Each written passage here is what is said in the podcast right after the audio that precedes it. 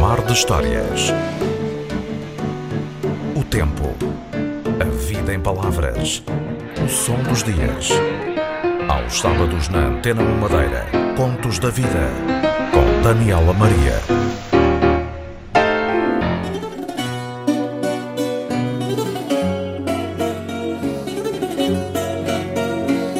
No momento atual, estamos mais pobres, mais radicalizados e menos tolerantes. Ficará enquanto o povo português quiser. Portugal e a Revolução hão de encontrar o seu caminho. Todas as forças democráticas se devem empenhar na erradicação do regime anterior. Esses têm que ser julgados. Qual é a vontade? Quais são os objetivos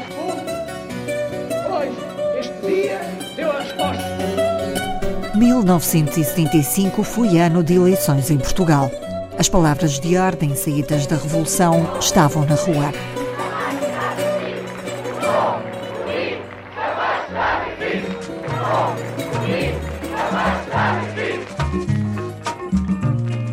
...1975 foi o ano da independência de São Tomé e Príncipe, Cabo Verde e Angola. Em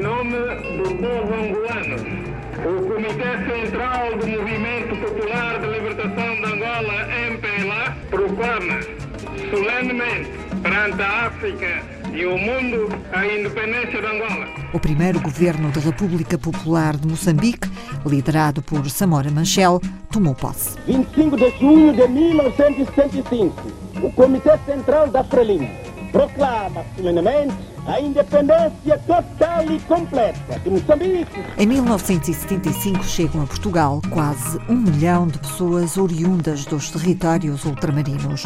Muitas vinham o país pela primeira vez, outras retornavam à metrópole.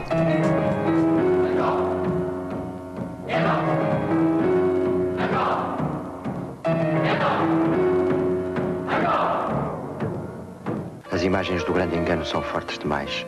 A injustiça de um regresso assim deu a culpa que os séculos esbateram, a ponto de os olhos não verem os porquês, as responsabilidades. Todas deixavam para trás o Portugal ultramarino.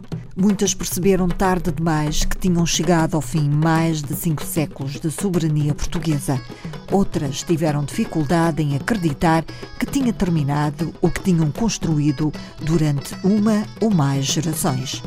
A maioria das pessoas deixa a África à pressa, quando já não havia alternativa, e por isso trazem apenas o possível. 38 anos depois, Carlos Melim ainda não esqueceu o ambiente de guerra na cidade de Carmona, no norte de Angola, no verão de 1975. Ele e a família abandonaram tudo e juntaram-se aos muitos portugueses que no aeroporto de Luanda tentavam fugir de Angola na ponta aérea. A viagem fez-se na KPLM. Carlos Melim partilhou à jornalista Patrícia Casaca o recomeço na ilha, a perda dos amigos de infância, a saudade, o regresso atribulado. Recordo perfeitamente uh, da viagem, foi no dia, na, na, madrugada de 12 para 13 de agosto de 1975. Carlos Melim chegou a Portugal vindo de Angola com 18 anos. Quando fala sobre o que se passou, os pormenores históricos estão lá todos. Fala das forças envolvidas, dos motivos, das lutas, vai contando os pormenores a uma distância que não é só física, é também emocional. Carlos Vivia com os pais no norte de Angola quando soube que tinha de abandonar tudo. Por esses dias, o clima já era de muita tensão. Pelo menos duas noites nós estivemos debaixo de tiros e de bombardeamentos, inclusivamente aéreos. Recordo-me de ver uh, uh, bombardeiros, caças uh, Mirage franceses que eram do próprio Congo, portanto eram caça, caças congoleses, a bombardearem posições na cidade de Carmona. Aquilo foi agarrarmos do pouco que tínhamos à nossa volta, no que tínhamos vestido e correr para o aeroporto onde nos esperava um avião militar, o Noratlas, para, para levar as pessoas. Mesmo assim, recordo-me, tive duas noites e três dias praticamente debaixo de fogo, deitado no chão, no quarto mais recôndito da casa, íamos de gatas até à cozinha tentar comer qualquer coisa e, portanto, era, era um ambiente de guerra. Em Luanda esperaram três dias por um voo para Lisboa na chamada Ponte Aérea. Isto numa altura em que já várias companhias aéreas mundiais tinham emprestado aviões de forma solidária para tirar meio milhão de portugueses de um território em conflito. Carlos Melim acabou por vir num voo da KPLM antes do que estava previsto. Naquela madrugada estavam algumas centenas de pessoas que ficaram no aeroporto porque não tinham lugar onde ficar e aparece um avião que em princípio não estava prevista a sua oferta, um avião de solidariedade da, da KPLM, da, da companhia holandesa, que aterra sensivelmente umas duas, três da manhã e então, como as pessoas daquele voo tinham ido descansar para os hotéis ou junto familiares na cidade de Luanda, eles apanharam aquelas, aquelas centenas de pessoas estavam ali no aeroporto a dormir em pleno aeroporto e meteram-nos dentro do avião e foi assim que eu acabei por chegar a Portugal, até um pouco antes daquilo que estava previsto. Demorou cerca de oito horas a chegar a Portugal. Uma vez em território nacional, a família respirou fundo e olhou para o que deixou para trás. As memórias estão presentes, mas compartimentadas como capítulos de um livro histórico, ainda por terminar. Ainda assim, aqui e ali no discurso de Carlos Melim, há pinceladas de lembranças um pouco mais profundas. O avião chegou, eh, venham, venham, venham, os furriés com o megafone, está na hora, está na hora, corram, não olhem para trás, aquelas frases ditas no momento, mais ou menos assim, não é? E a fechar a porta da casa, olhar para trás pela última vez e ou, ficamos e corremos o risco de vida, ou temos que abandonar forçosamente os nossos bens, não é? Esse, esse aqui é o confronto. O pai de Carlos Melim tinha uma empresa de transporte de madeiras. A vida corria-lhes bem.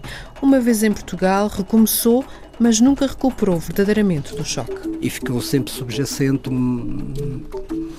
eu diria uma certa tristeza, não é? As pessoas já não são, não são mais as mesmas, não é? Já o então jovem Carlos arranjou trabalho passado pouco tempo.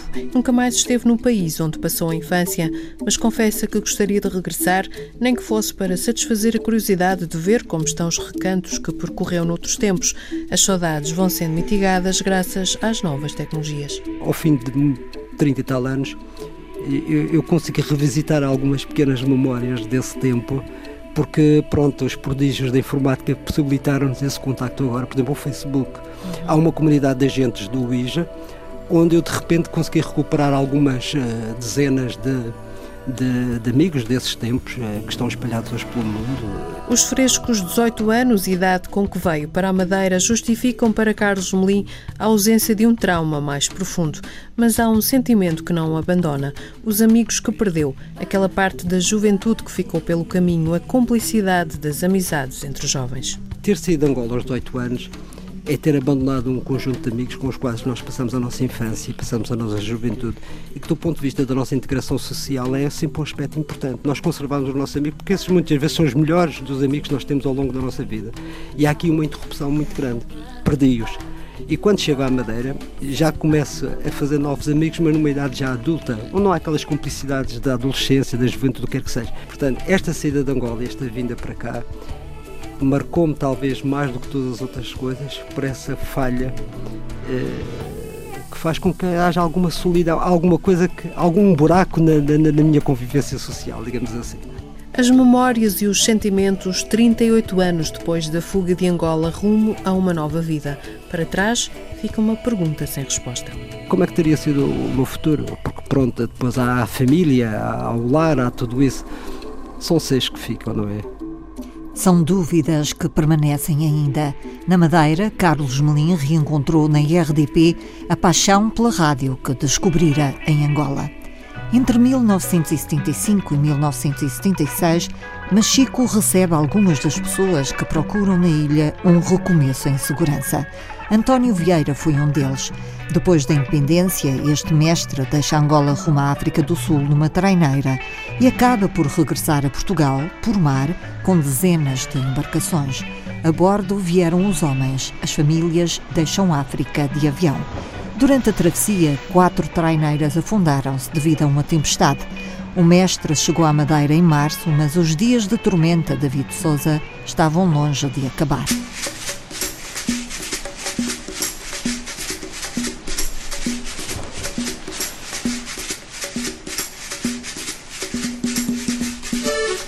Foi um dos últimos a deixar Angola. António Vieira, mestre da pesca mais conhecido em Machico como o Mesquita, acentuou o no olhar quando fala da terra lá longe, depois de o mar, e que adotou para viver. A descolonização e a guerra obrigam-no a tomar a decisão de partir. Eu tinha um barco em sociedade com um outro uh, rapaz da minha idade. Uh, nós ainda andámos a pescar lá. Uh, quando foi impossível continuar a viver por a UNITA e o MPLA, o FNLA era no, no sul, onde eu vivia, que era Benguela, era pouco significativo. Era mais a UNITA, com a ajuda dos sul-africanos, e, e o MPLA com a ajuda de russos e cubanos. Era uma guerra, eh, por exemplo, o 11 eh, de novembro, que é a independência de Angola, passámos eh, dentro de, de um bunker que se chama em Israel, o nosso bunker é o galinheiro das galinhas. Ali, agachados a noite inteira, eu, a minha mulher e o meu, meu sócio e amigo e a mulher. E o, as bazucas a passar por cima. Aí resolvemos eh, que tínhamos que sair dali.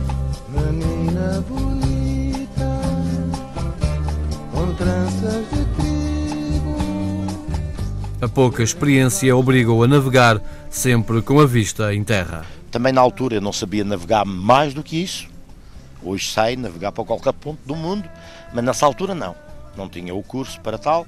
Eh, é fácil navegar até a África do Sul, de Angola, é sempre costa a costa é mais ou menos como a descobertas, é mais ou menos como a descoberta dos portugueses. Ao lado esquerdo havia terra, é o bombordo. Exatamente, era isso. Mais ou menos isso. Depois, chegando à África do Sul. À África do Sul uh, fomos bem recebidos, até tinha lá família. Depois de algum tempo na África do Sul, com a ajuda do governo português, foi preparado o regresso a Portugal. Até que um comandante, uh, capitão de mar e guerra português, uh, foi à África do Sul, porque não era só nós, havia 35 embarcações de Moçambique e de Angola para uh, rumarem a Portugal. E o governo, na altura, interessou-se por isso, foi lá um capitão de mar e guerra, planeou tudo com os sul-africanos. Havia também um rebocador, mais ou menos como o Garajal, daquele tamanho, mais ou menos, que também tinha o, o, o mestre desse, de, desse rebocador, também fugiu com o barco para o, para o mesmo porto, o Alves Bay, e ficou tudo programado. Esse rebocador servia de, de como é que é dizer, do, do comandante de esquadra, digamos assim. Uh, e nós todos viemos com eles. A estratégia estava montada para o regresso. Na altura, já o MPLA tinha aqueles aviões MiGs que faziam 600 milhas, soviéticos, uh, e o comandante com muita inteligência, disse: vocês vão passar a 700 milhas da costa de Angola. Pode haver um suicida que queira fazer a trajetória toda, mesmo que não regresse, porque eles faziam 600, era 300 e 300 para voltar. E o comandante pensou: pode haver um suicida, porque na última grande guerra houve suicidas japoneses. Muito bem pensou eh, nesse pormenor e mandou-nos passar a uma longitude da costa que não desse hipótese a eles chegarem lá. Uh, por isso demorámos mais tempo. Dos 35 barcos, afundaram-se quatro. Entre continentais e madeirense éramos nove.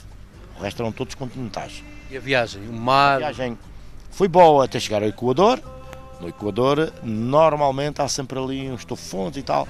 E houve uma noite que sofremos uma tempestade que foram quatro barcos ao fundo.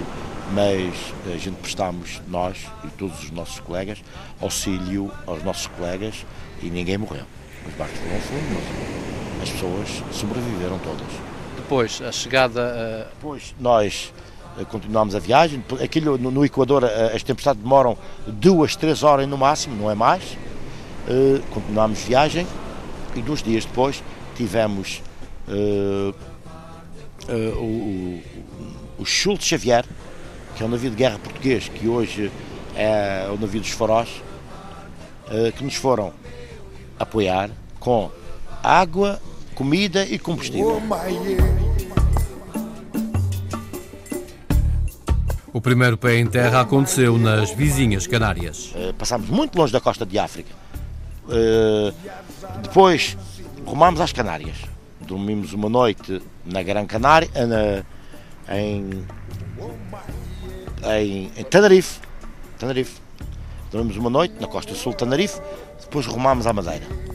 Como é que foi a chegada aqui? As pessoas já sabiam, as pessoas já sabiam que vinham. vinham sim, sim. Como é que foi a recepção a aqui? A televisão da Madeira estava à espera, a rádio, a própria Antena 1 também estava lá, foram vários entrevistados, eu fui um deles.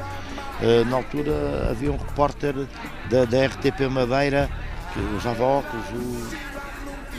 Ah, bem, Hermínio, Hermínio. Hermínio Gabriel. É, que me entrevistou. Uh... As pessoas aqui, a recepção? Sim, os familiares, todos sabiam, não é? Chegar à terra não foi sinal de bonança. Havia ainda outras tormentas por ultrapassar. Muitos foram viver ali para o Forte, aqui do, do, portanto, da comunidade pescatória, não é?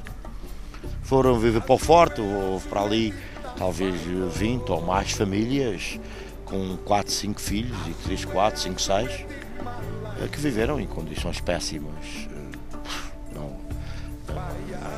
Nem posso classificar, não é? Eram condições mesmo extremas. Foram resolvidas quase 30 anos depois, pela Câmara de Machique e, e Governo, penso eu, com colaboração dos dois. E os outros não couberam todos ali, com, com certeza. Eu, por exemplo, fui acolhido por um, por um compadre. Vivi lá em casa sete ou oito meses dele. Uh, depois tive uma prima que tinha cinco ou seis filhos e o marido estava em França e as coisas não corriam bem, ela teve que ir com o marido e chamou-me para estar responsável das pequenas, porque ela tinha uma filha muito, muito responsável, que é hoje uma grande senhora, eh, que ela tomava conta dos irmãos e nós só supervisionávamos, eu e a minha mulher. Supervisionávamos. Vivemos com eles dois anos, mas depois comecei a construir a minha casa Olha, fui assim, a minha casa hoje vive-se, é uma casa com decência para viver, mas foi feita lentamente, muito lentamente, conforme ia ganhando e ia investindo. Lentamente como o vento do melhor país do mundo.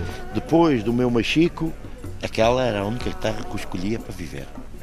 Tive o privilégio de conhecer, para mim, uh, o melhor, como pescador, o melhor país do mundo. Nunca há vento. É sempre assim o mar. Sempre, como se está a ver agora. Munkolimbo, agalirara, agalirara munkolimbo. Por esses dias, muitos ficavam em hotéis ou em casas de família. Em Machico, as portas de algumas igrejas abriram-se para dar abrigo aos que regressavam. A memória desses dias está guardada nas fotografias de Manuel Nicolau, na altura a trabalhar no Diário de Notícias.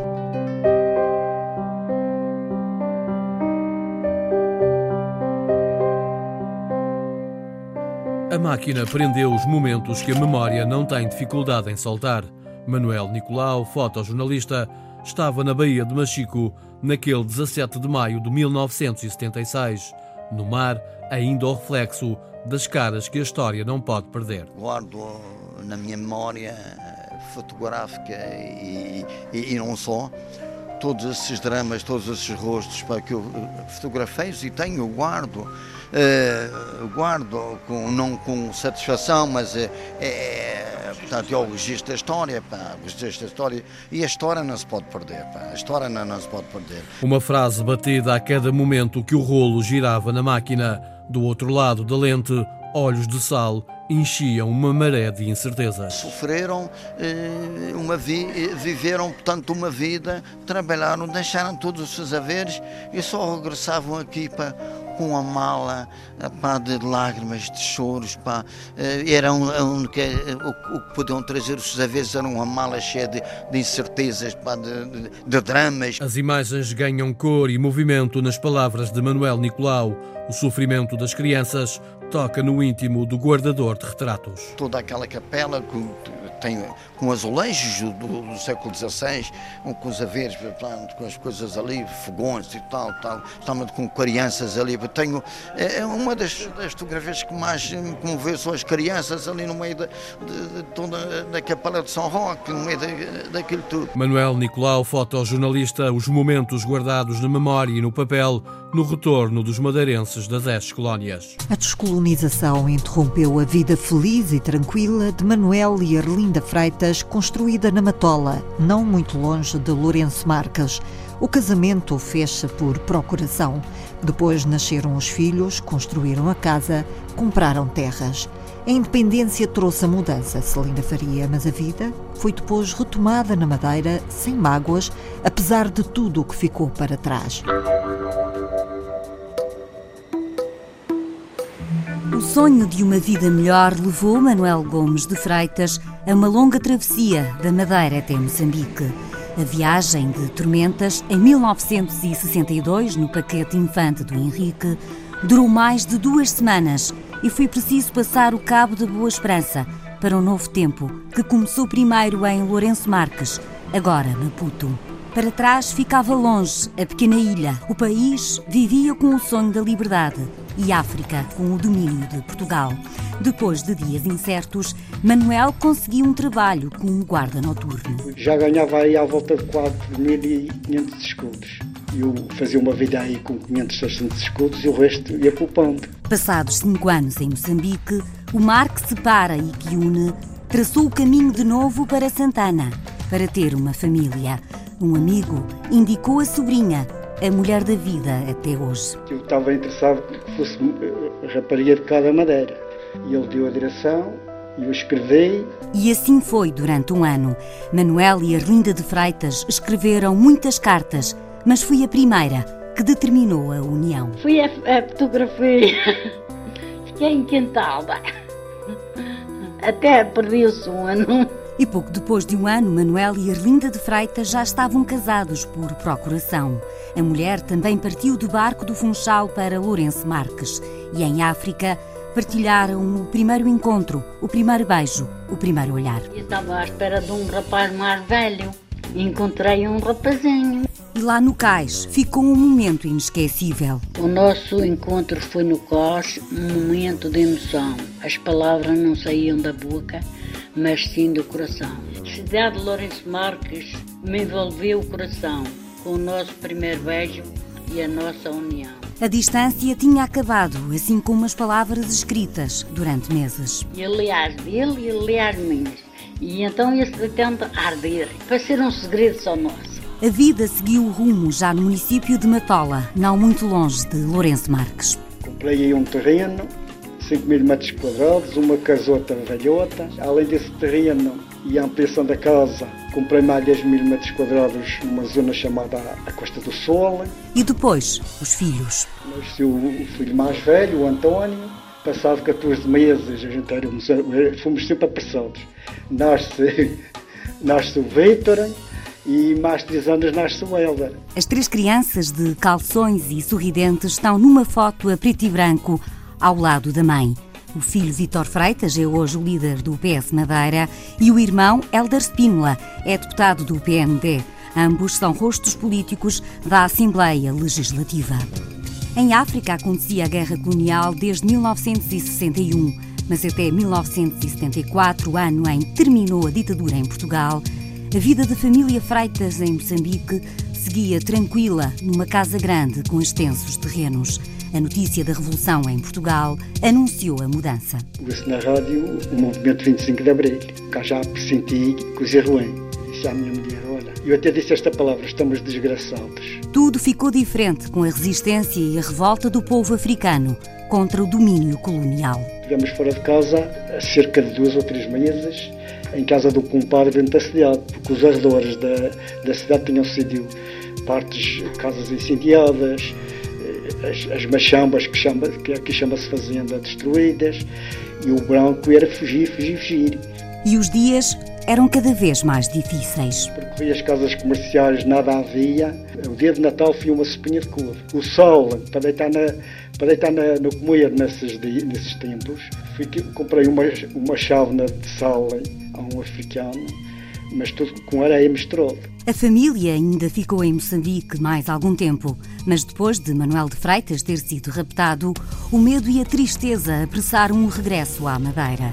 Manuel entregou algum dinheiro e a mobília a um amigo e não mais olhou nem para a casa nem para os terrenos que ainda estava a pagar. A independência, seja das colônias portuguesas, seja das colônias dos outros países, foi feita de uma maneira que sou de pancadaria.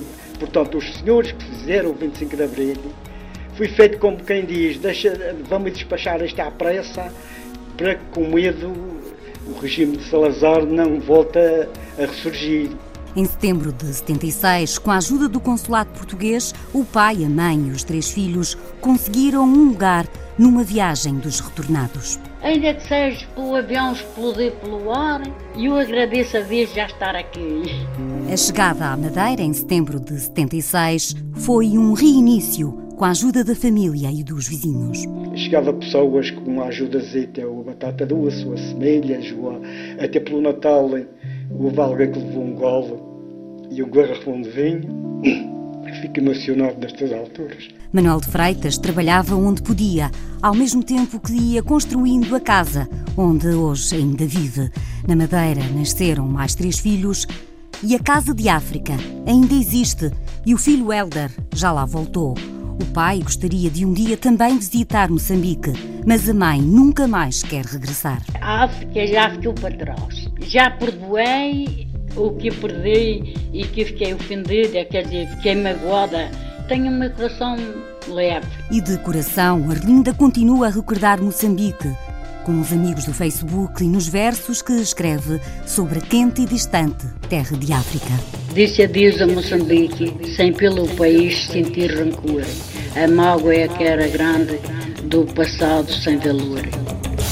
Manuel e Arlinda Freitas são pais de dois conhecidos políticos madeirenses, o Vítor e o Helder, nascidos em Moçambique. O Helder foi lá, foi há dois anos. Ele disse que a casa estava bem conservada, que estava tudo pintado, estava, já tinha mais casas no terreno e que ainda tinha árvores de fruto. Foi a única riqueza que trouxe de Moçambique foi filhos. Octaviano Correia nasceu no Lubango, antiga Sada Bandeira, Angola, país onde permaneceu por mais de uma década depois da independência.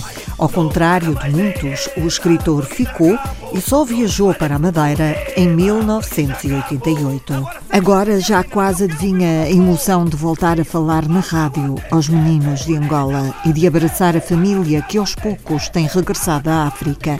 O escritor, Cláudio Rodrigues, prepara o regresso a casa.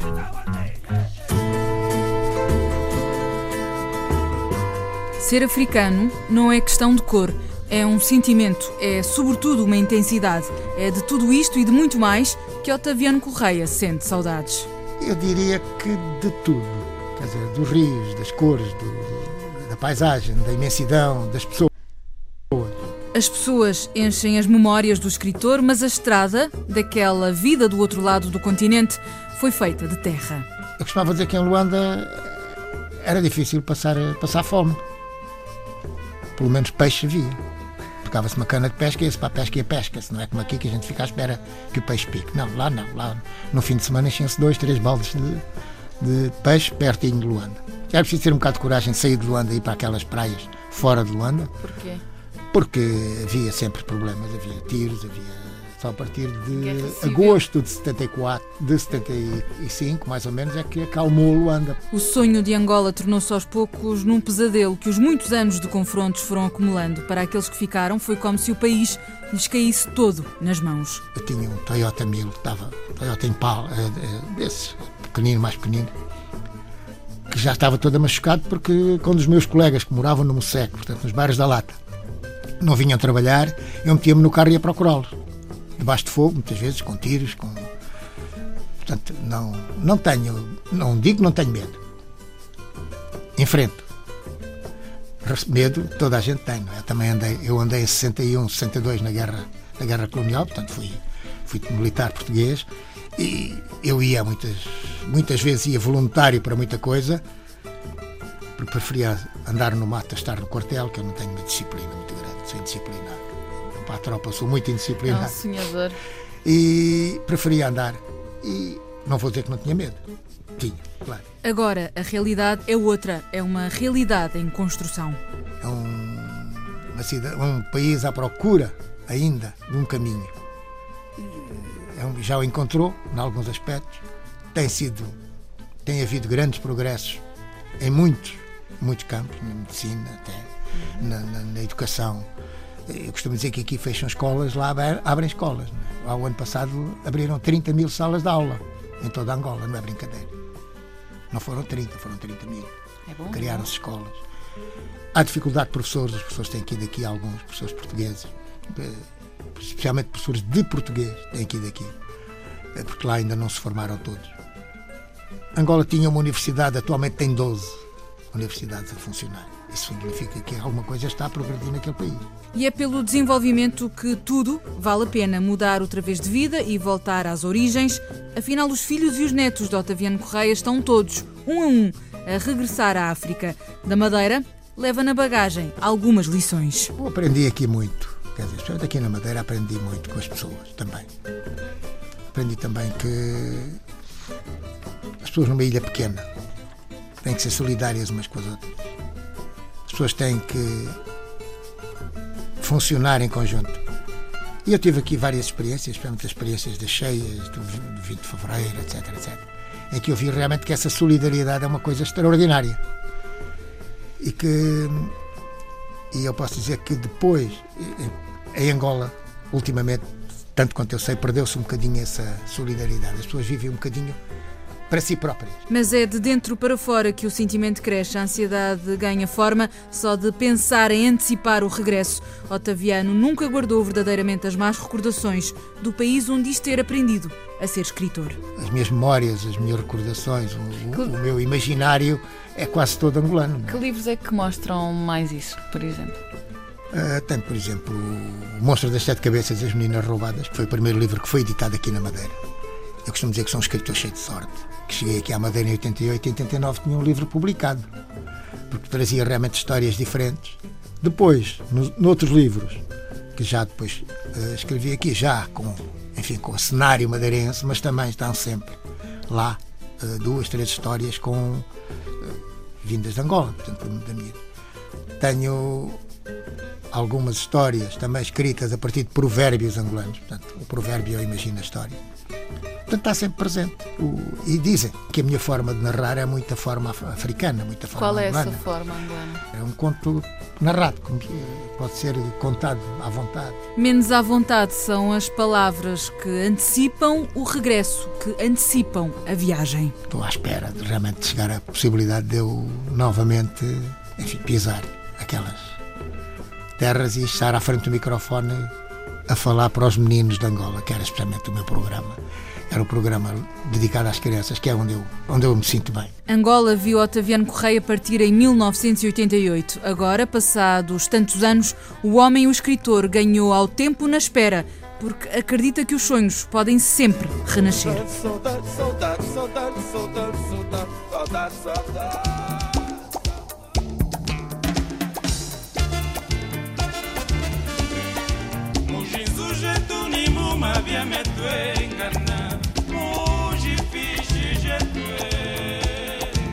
Falta já pouco para o regresso este ano. Octaviano Correia vai deixar a ilha, mudar de vida, voltar a Angola.